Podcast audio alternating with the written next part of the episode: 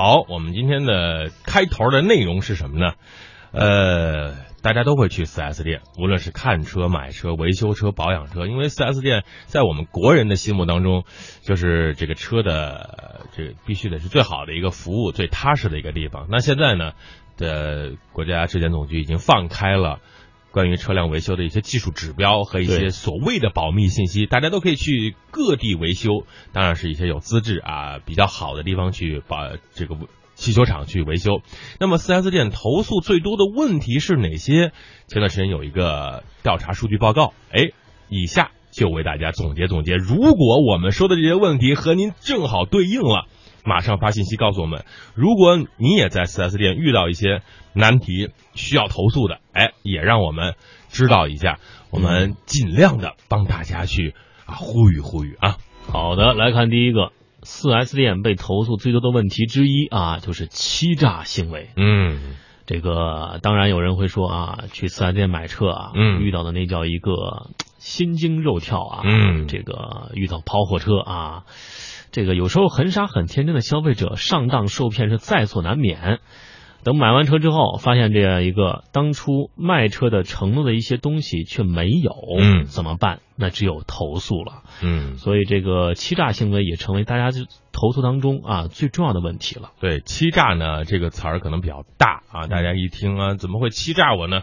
比如说有一些小问题，那买车之后啊，我会送你一个这个呃全年的免费保养啊。或者说这个送你这个原装的什么什么东西啊，送你全套脚垫啊，送你这个全车贴膜啊。等你交了定金，交完钱之后，说哎，没有说过呀，我们这没有这个这个这个活动啊。记住，如果他说什么，两个方法：第一，拿录音机给他录下来；第二，白纸黑字写下来，签字画押。啊，商业行为嘛，在商言商，不要。光听别人满嘴跑火车的说一些好听的话，好，第二就是服务态度差。四 S 店的服务态度怎么会差呢？哎，那就是店大欺客了。比如说一些稍微特好卖的一些车啊，比如说这个原来一些 SUV 车型，这个服务员店员的态度那叫一个牛啊，你就鼻孔看你了。赶上一个下雨，鼻子堵，眼睛堵了，能直接淹死你啊！至于服务态度有多差，建议大家去这个某些店里感受一下。你想，大家都是来花钱买东西的，你是为我服务的，何必呢？不就是一点饥饿营销吗？啊，大家。都心里都知道，现在已经都开放了。如果真的有一天，像一个汽车超市出来，这些 4S 店的店员们还会那么牛吗？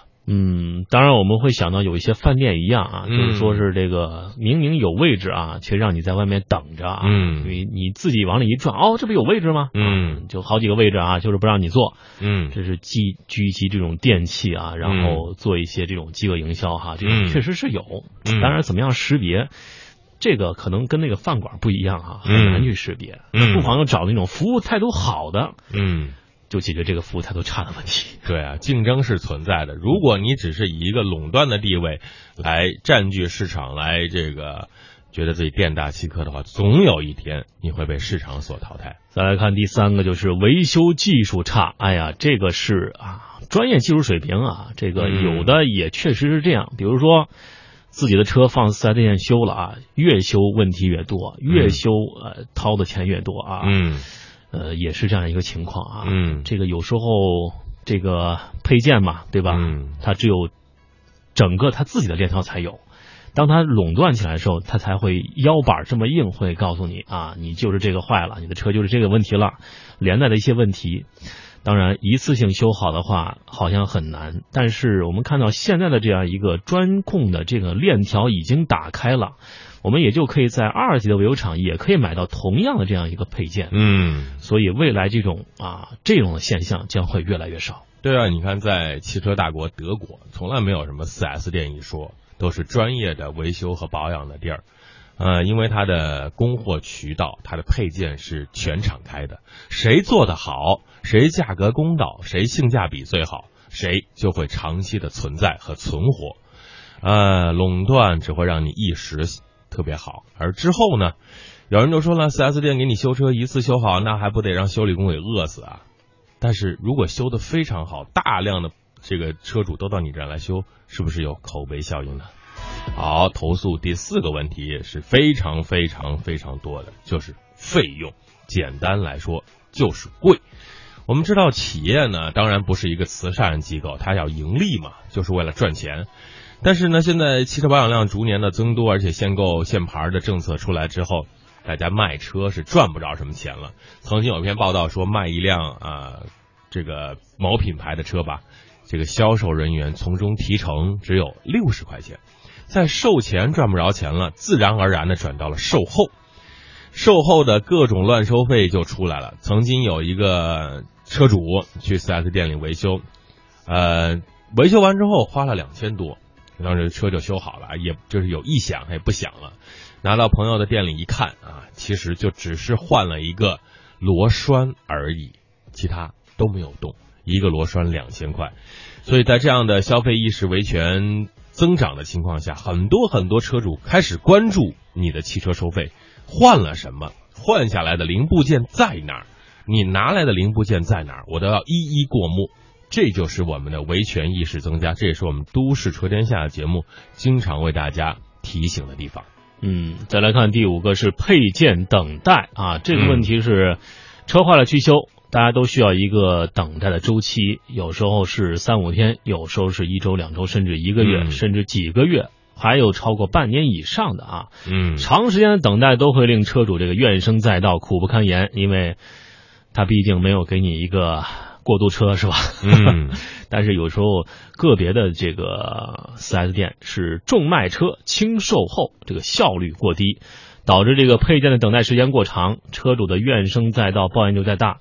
那么这时候不投诉你，投诉谁呢？嗯，当然就是其实我觉得，就我自己个人而言，就还没有遇到这个半年以上的啊。嗯，我觉得你不妨，因为每个车的品，除非你买那种特别小众的车，嗯，好，一般那个大大部分通常大家都会买的那几个品牌啊，不妨在市里面啊挑几个四 S 店看看啊，哪个四 S 店好。就去哪个啊？这个就挑一个服务性好的呗，对吧？所以说我们也在呃找这种修理厂、找这种四 S 店的时候，也需要一个技巧，就是说挑一个你认为在当地城市啊这个服务最好的。当然，有的城市可能就这一个一家怎么办？嗯，那不妨走走亲情关系啊，把这个亲戚这个你和四 S 店的这个关系给拉得更近一点。嗯，有些车型呢是小众的啊，曾经遇到一个法系的小跑。挡风玻璃坏了，前挡风玻璃坏了，活活等了三个多月才从法国给搞回来发货过来。其实这个时间真的会那么长吗？一个巨大的问号发放在你的这个前面。那么等你下一次再买车换车的时候，谁还会选择这款车呢？